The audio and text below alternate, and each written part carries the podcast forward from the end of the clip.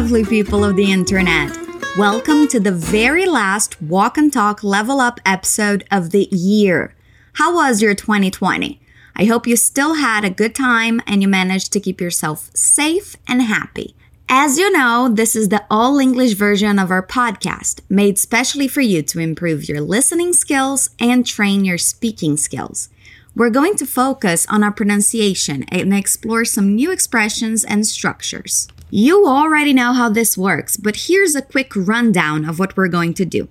We're going to listen to a dialogue between two natives, and then we're going to analyze it together, and we're going to repeat everything. And remember, you have to make sure you're repeating out loud. You'll know it's your turn to speak when you hear this sound. Now let's jump into it. We're going to listen to a couple talking about the preparations for the new year, the possible resolutions they may make, and what to expect. Tessa and John are talking. Can you figure out what the resolutions they decide on? Oh, finally, this year is coming to an end. I know. It's been a hell of a roller coaster, right? Tell me about it. Do you have any plans or resolutions for next year? I thought I would, but I don't think I'll make any this year. Better leave it to chance. Yeah. I'm just going to hope for good things and let things fall into place, That's not a bad approach. Let's do that together. just like we do everything else. They decide not to make any resolutions. Did you manage to understand that? Listen again. Oh, finally, this year is coming to an end. I know. It's been a hell of a roller coaster, right? Tell me about it. Do you have any plans or resolutions for next year? I thought I would, but I don't think I'll make any this year. Better leave it to chance. Yeah. I'm just going to hope for good things and let things fall into place, That's not a bad approach. Let's do that together. just like we do everything else. Okay, let's start our analysis. Our conversation starts with Tessa saying, Oh, finally, this year is coming to an end. When we say something is coming to an end, we mean that a situation is reaching its close, reaching an end. Remember, you can download the PDF file that accompanies this episode to see the dialogue in writing and explanations for all the new expressions we hear here, including this one. Now let's repeat what Tessa says. Oh. Finally. Finally. This year. This year. Oh. Finally, this year. is coming to an end. Coming to an end. Did you notice the linking sounds when we say an end? Let's repeat again. An end. An end. Finally, this year is coming to an end. Finally, this year is coming to an end.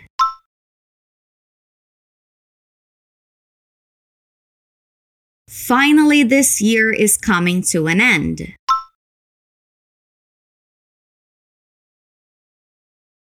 John says, I know. Repeat, I know. I know. He continues saying it's been a hell of a roller coaster, right? When he says it's been, he's saying that the year has been. Let's repeat. It's been a hell of a roller coaster. When we say a hell of, we're adding an intensifier. It usually means very good or very bad. Repeat. A hell of It's been a hell of a roller coaster. Repeat. A roller coaster. Roller coaster is montanha russa. Repeat again. Roller coaster. It's been a hell of a roller coaster. It's been a hell of a roller coaster. Right, right. Let's say the whole sentence. It's been a hell of a roller coaster, right?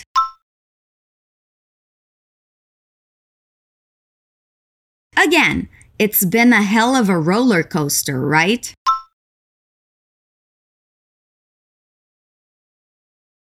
Tessa says, Tell me about it. That's a way of saying I agree. Repeat. Tell.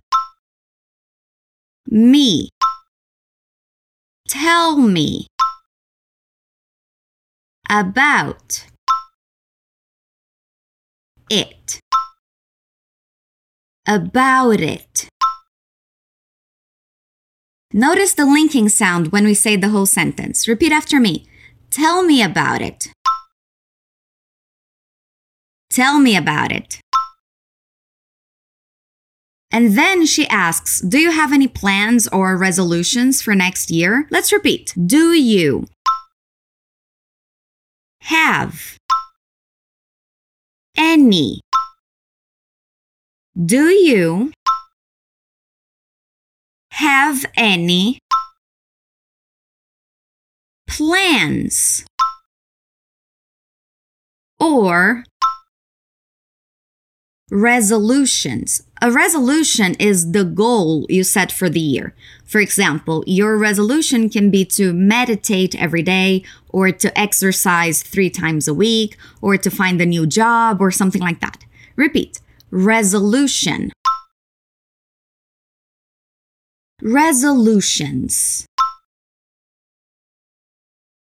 Do you have any plans or resolutions.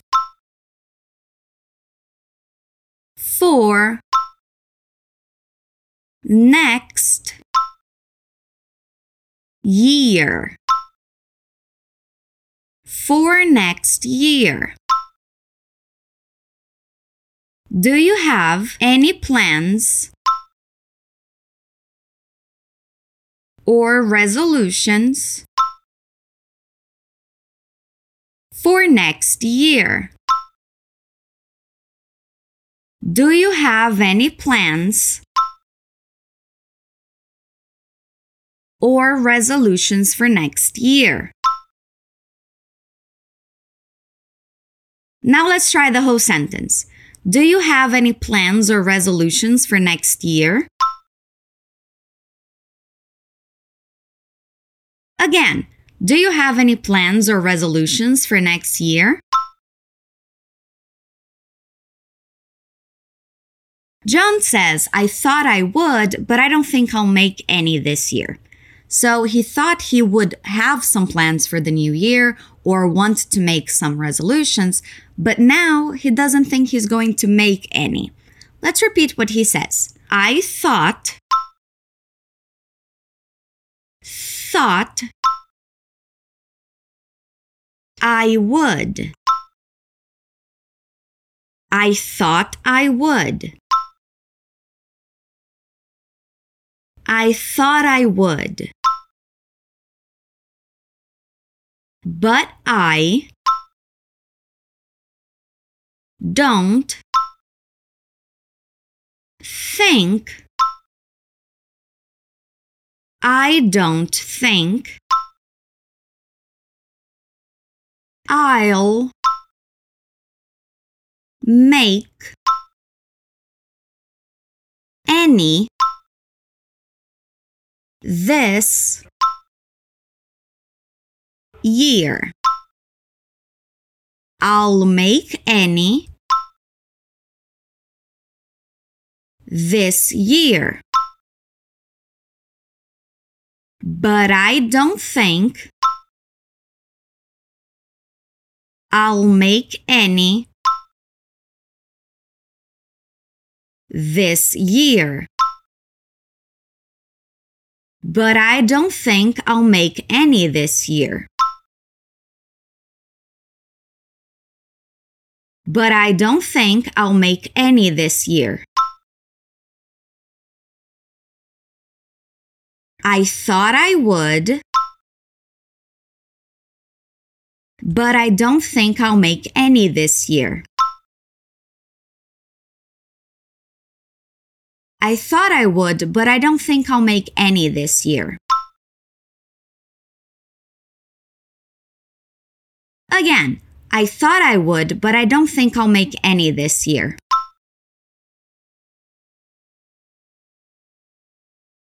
Tessa asks, better leave it to chance? When you leave something to chance, it means that you're not going to make any plans, that you're going to let the universe, fate, or destiny decide. Repeat, better. Leave it to chance. Better leave it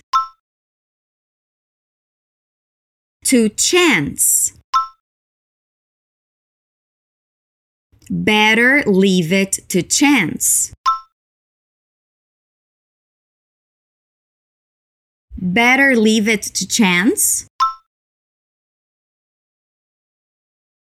John answers saying, Yeah. Repeat, Yeah.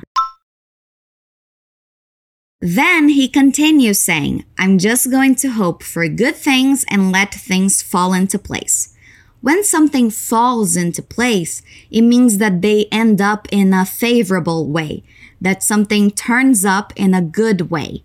Now, this sentence is a little long, but we're going to break it into parts to make it easier to say. I'm just going to. I'm just going to. Hope. For. I'm just going to hope for.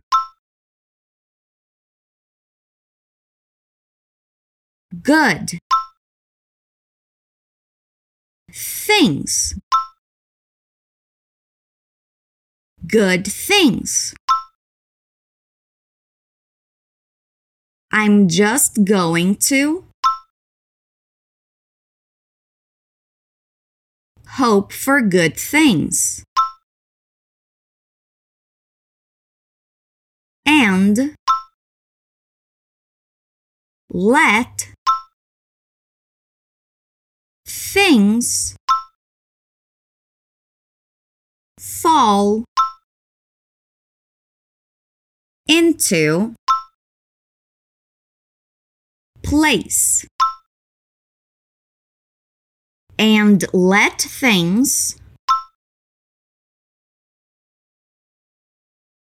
fall into place. And let things fall into place.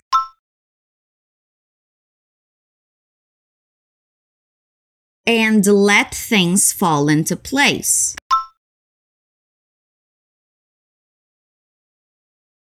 I'm just going to hope for good things.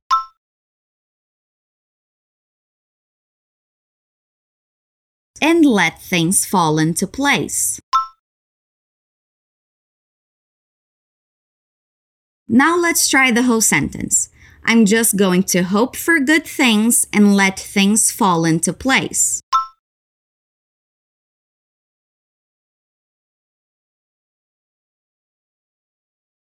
Again, I'm just going to hope for good things and let things fall into place.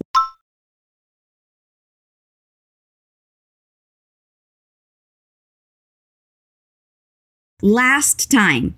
I'm just going to hope for good things and let things fall into place.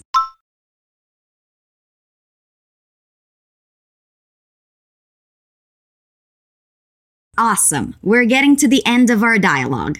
Tessa says that's not a bad approach. That means it's not a bad way of living. Repeat, that's. Not. A bad approach. That's not a bad approach. That's not a bad approach. Again, that's not a bad approach. Then she continues saying, Let's do that together. Repeat, let's do that together. Let's do that together. Let's do that together. And then John ends the conversation saying, just like we do everything else. So they do everything together and they're going to do this thing too. That's very cute. Let's repeat and then we're done with this dialogue. Just like we do everything everything else just like we do everything else. Just like we do everything else. Just like we do everything else. One more time, just like we do everything else. Good job. Let's listen to the dialogue again. Oh, finally, this year is coming to an end. I know.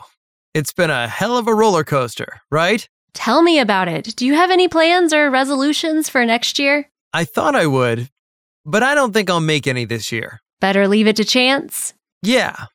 I'm just going to hope for good things and let things fall into place, That's not a bad approach. Let's do that together. just like we do everything else. Awesome. Congratulations on getting to the end of this episode. Remember to check out fluencytv.com for more free content and everything else. We hope you're having a great day, a great week, and we hope you have a great start of the new year. I'll see you then. Stay awesome.